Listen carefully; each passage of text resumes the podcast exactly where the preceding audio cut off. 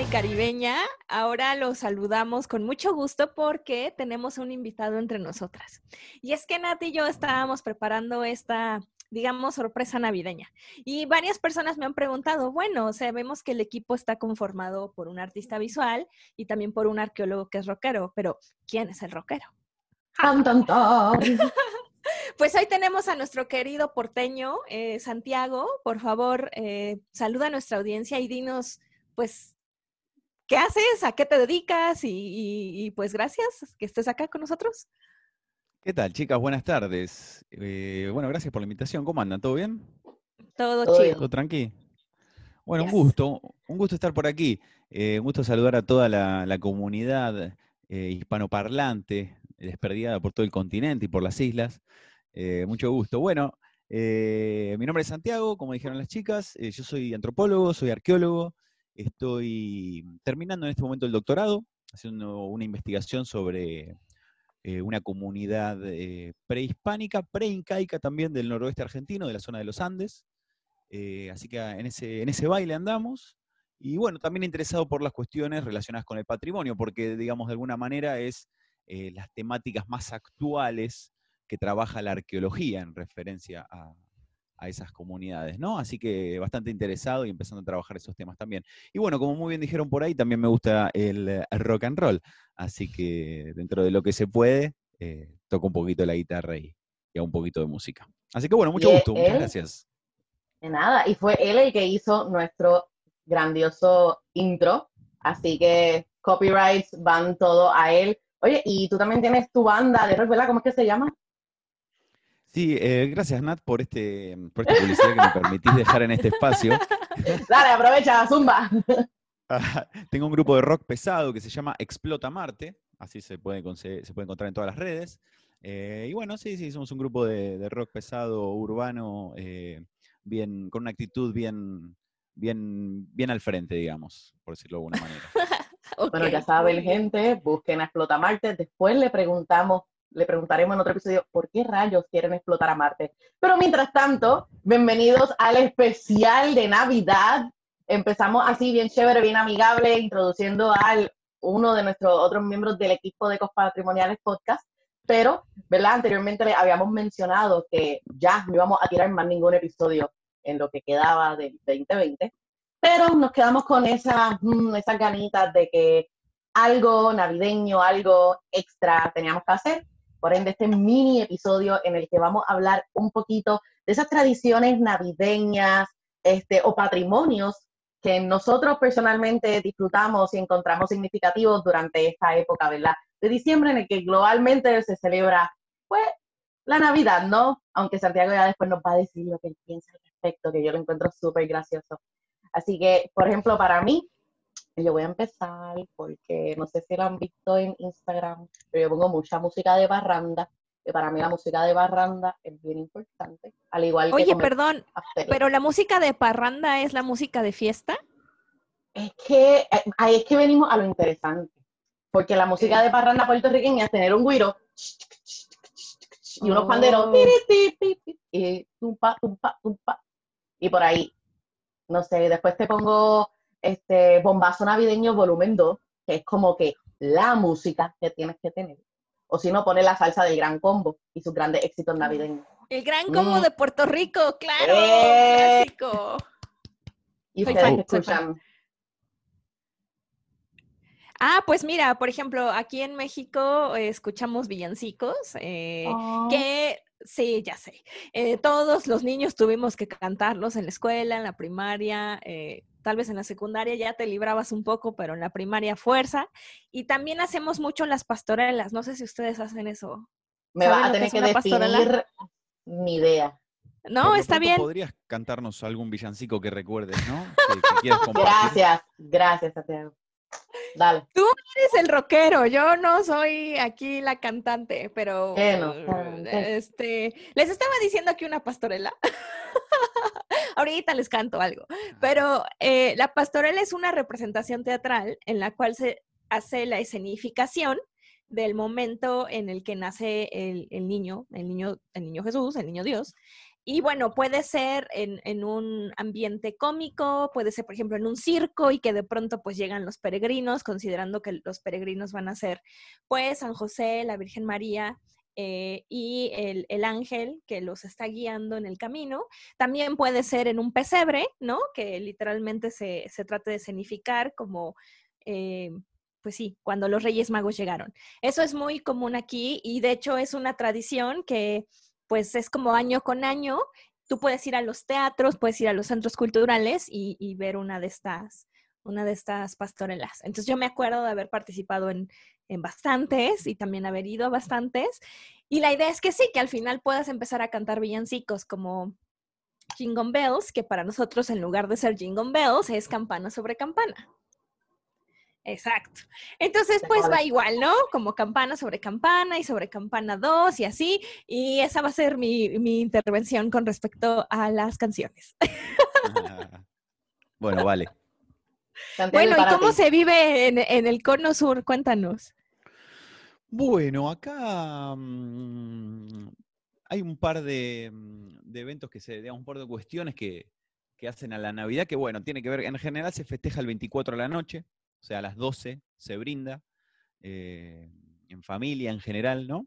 Y el 25 es el día feriado que tal vez uno se puede volver a juntar con la familia, eh, etcétera, ¿no? El evento, digamos, más importante es la llegada de nuestro querido, nuestro gran amigo Santa Claus, más conocido aquí en estas tierras como Papá Noel. Eh, mm que, bueno, no es, otro, no es otra cosa que un invento de, Coca-Cola, ¿no? Es una publicidad de Coca-Cola de los años 20. Bueno, como podrán ver, perdón el comercial, pero para nuestro querido amigo porteño. Ay, tenía que, no tenía que decir la marca, tenía que decir una marca de gaseosa, ¿no? Mala ahí, mala mía. sí, caray. Pero bueno, está bien, síguele, síguele. Bueno, no, em, entonces eh, a las 12 se brinda y se eh, abren los regalos que están todos en el arbolito de Navidad. Supongo que eso debe ser parecido en, Puerto Rico y en, México, ¿no? Eh, el 8 de diciembre se arma el arbolito de Navidad.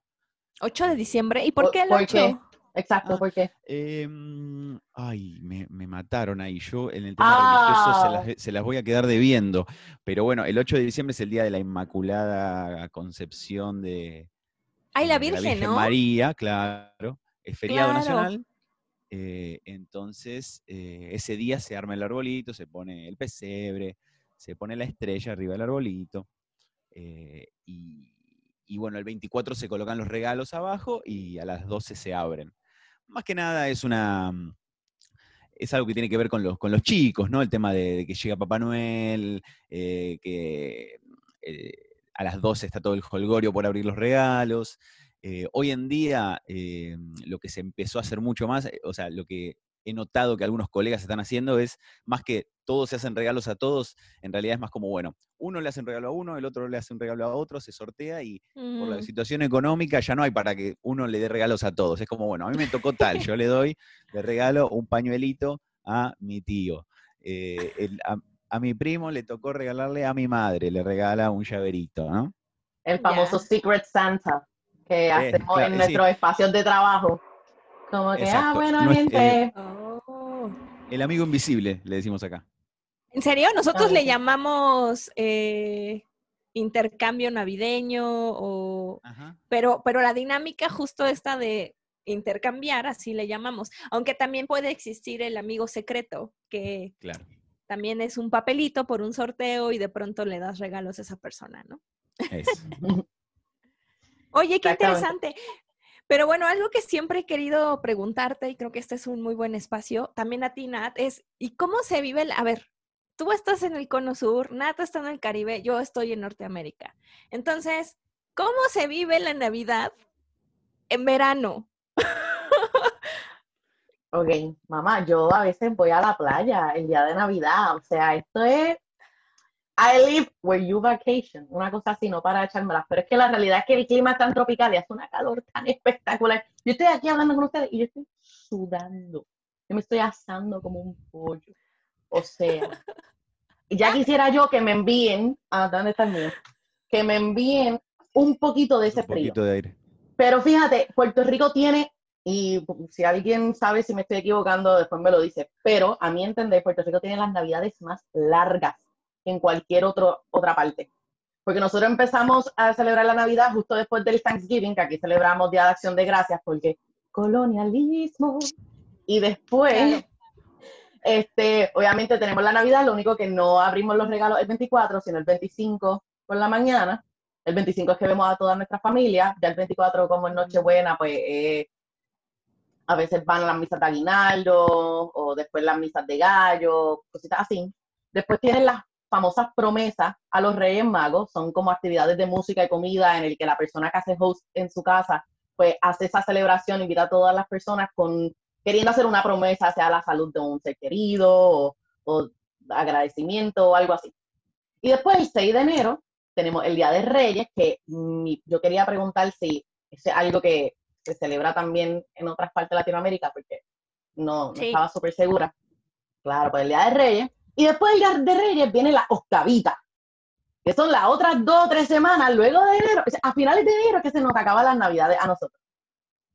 Muy bien. Bueno, ¿y cómo se festeja en, en Sudamérica? Cuéntanos. Bueno, volviendo, muy, muy interesante tu pregunta de antes. Em, bueno, justamente nosotros nos conocimos, nosotros tres, nos conocimos en el hemisferio norte, nos conocimos en el Reino Unido, em, y, cuando estábamos estudiando eh, allá, y mm, esa fue la primera vez en mi vida que yo viví una Navidad en invierno. Entonces, para mí. Me da ternura. Sí, sí, sí, para mí era alguna cosa de locos. Estaba dentro de una película. Me faltó la nieve nomás, pero era todo tan emocionante, las luces, el frío. Eh, no podía creerlo. Em, la verdad que muy, muy loco. Ah, la verdad que acá, bueno, eh, es verano, obviamente. También estamos con el abanico a cuatro manos, em, refrescándonos. Eh, pero de todos modos, seguimos mamando, seguimos, eh, o sea, consumimos costumbres que tienen a que ver... A ver, cuidado, esa es una palabra que en México tiene otras connotaciones. ¿Qué querías decir? Ah, cierto, me había olvidado que no se puede hablar con mexicanos y mexicanas, que todo lo que uno dice va a ser malinterpretado, va a ser albur, perdón. Yo solo estoy cuidando los oídos de nuestra audiencia porque esto es para todas las edades. Gracias. Bien, bien. Entonces, eh, lo que hacemos acá es eh, consumir muchas costumbres que eh, reproducimos, que nos vienen de, países, digamos, hegemónicos donde, donde se, impone la Navidad, digamos. Nosotros en, Navidad comemos frutos secos, comida muy calórica, turrones, que son como, ¿no? caramelo con miel. ¿Y a poco se les antoja eso con el calor?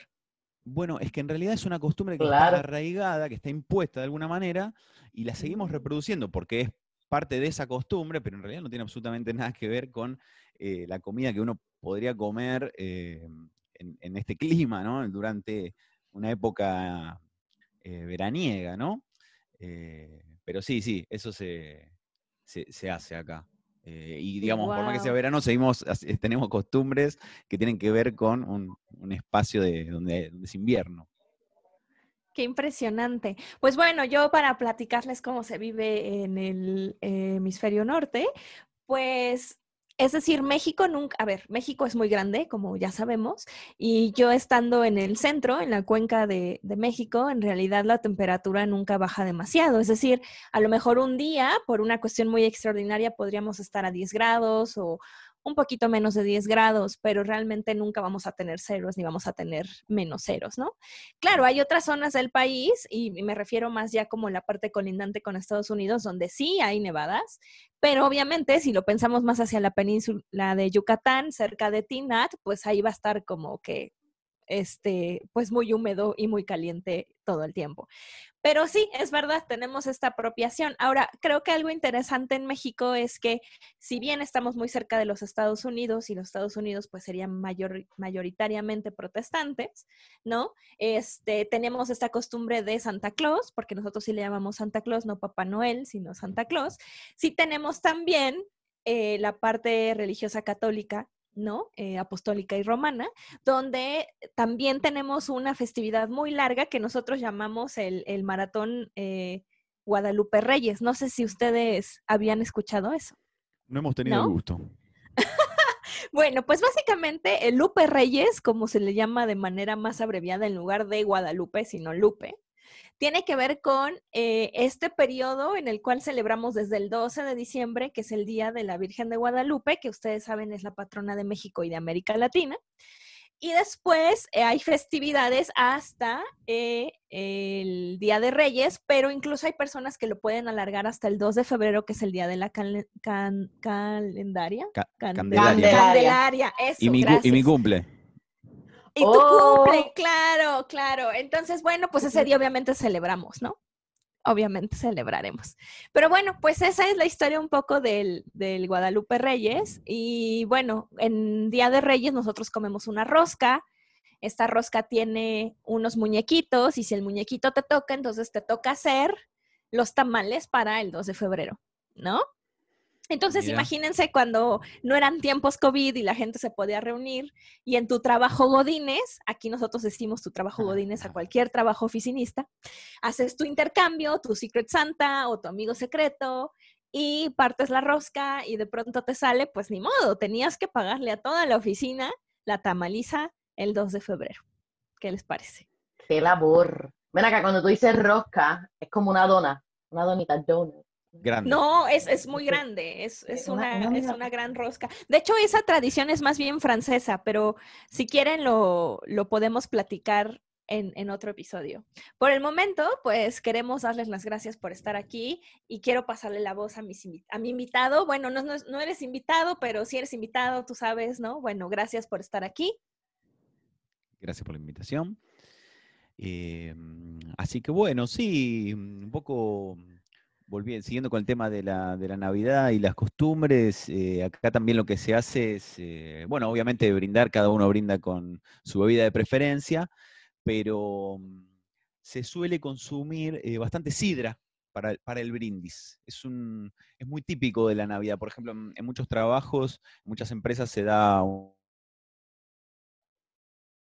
caja que tiene alguna bebida, algunos turrones, como les comentaba antes, algunos maní, maní con chocolate, etc. Y siempre tiene una sidra, es infaltable. De hecho, se, prácticamente es el momento del año donde más sidra se toma y, no es tampoco una bebida que se consuma tanto en Argentina, ¿no? Mm. Tampoco es que sea súper rica la sidra. No sé, yo no soy fan. Como para los quinceañeros y ya. Sí. En general, la que te dan en la caja navideña es de las peorcitas, ¿no? Hablan a nivel de calidad de la peorcita, pero hay ricas, hay ricas sidras. Acá en Argentina hay buena producción de sidra en, lo que es eh, la provincia de Río Negro, por ejemplo, en el norte de la Patagonia. Hay, buenas manzanas y hay buena sidra. Ok, que eso te quería preguntar, ¿solo es de manzana o también es de pera? Acá en general se hace solo de manzana, sí. Oh, interesante. ¿Sabes que recién, Mitzi, vos estabas diciendo algo y a mí me, se me prendió la lamparita? ¿Se puede decir eso? Claro. Eso sí. bien. Em, vos, dijiste, vos dijiste, México es muy grande, ya todos lo sabemos. Claro, bueno, Argentina también es muy grande y yo hablo por mi conocimiento más grande, que es el Río de la Plata, o la ciudad autónoma de Buenos Aires, ¿no? que es donde me crié y donde vivo. Pero, mm, por ejemplo, en lugares bien al sur, lo más al sur de, de Argentina y del continente, en la provincia de Tierra del Fuego, ¿no? No sé si han escuchado hablar de Ushuaia, el fin del mundo. sí. No conozco exactamente los datos meteorológicos, pero me imagino que en verano debe ser bastante frío. me imagino que, la temperatura debe rondar a la noche y 15 grados debe ser.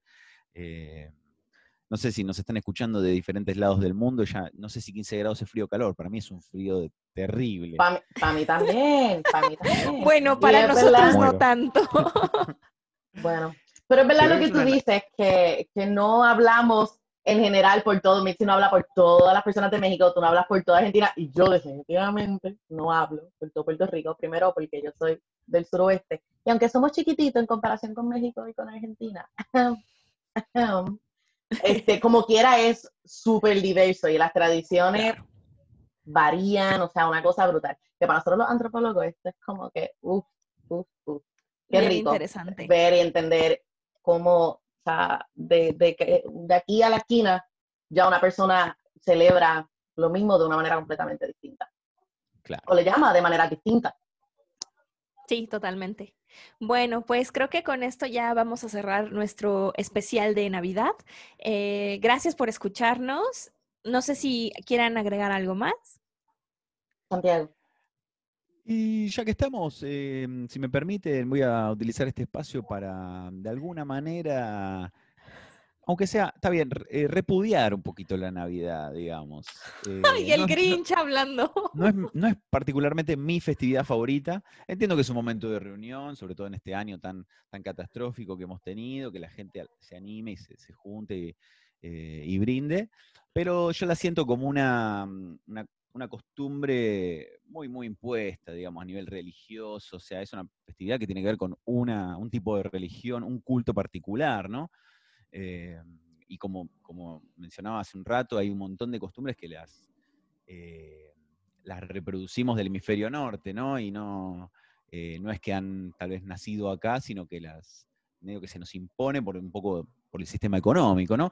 Pero bueno, eh, esa es mi, breve crítica a la Navidad. Eh, voy a brindar, eh, voy a disfrutar mis regalos, lo, lo, acepto, lo voy a hacer, pero no voy a dejar de hablar mal de ella. No, tranquilo. Y estas son las conversaciones que enriquecen estos temas, porque qué aburrido sería si todo el mundo pensara de la misma manera. Y es verdad, en parte tienes razón, pero también como mencionaste, pues sabemos que este año ha sido uno de muchos retos. Ha sido, bueno, y ya que Santiago dijo la palabra mamá, yo voy a decir esta palabra, estuvo cabrón este año. Y eso nadie lo puede denegar en ninguna parte del mundo. Así que aprovechen, gente. O sea, nosotros, el equipo de Ecos Patrimoniales, le deseamos una feliz Navidad, un próspero año nuevo, que la pasen bien, que el nuevo año les traiga mucha, mucha salud, muchas buenas oportunidades y que sea mucho mejor que el 2020. Y con este mensaje que los queremos dejar y enviándole mucho amor. Muchas gracias y nos escuchamos el próximo año y feliz Navidad desde México. Feliz año, nos vemos. Bye. Chao.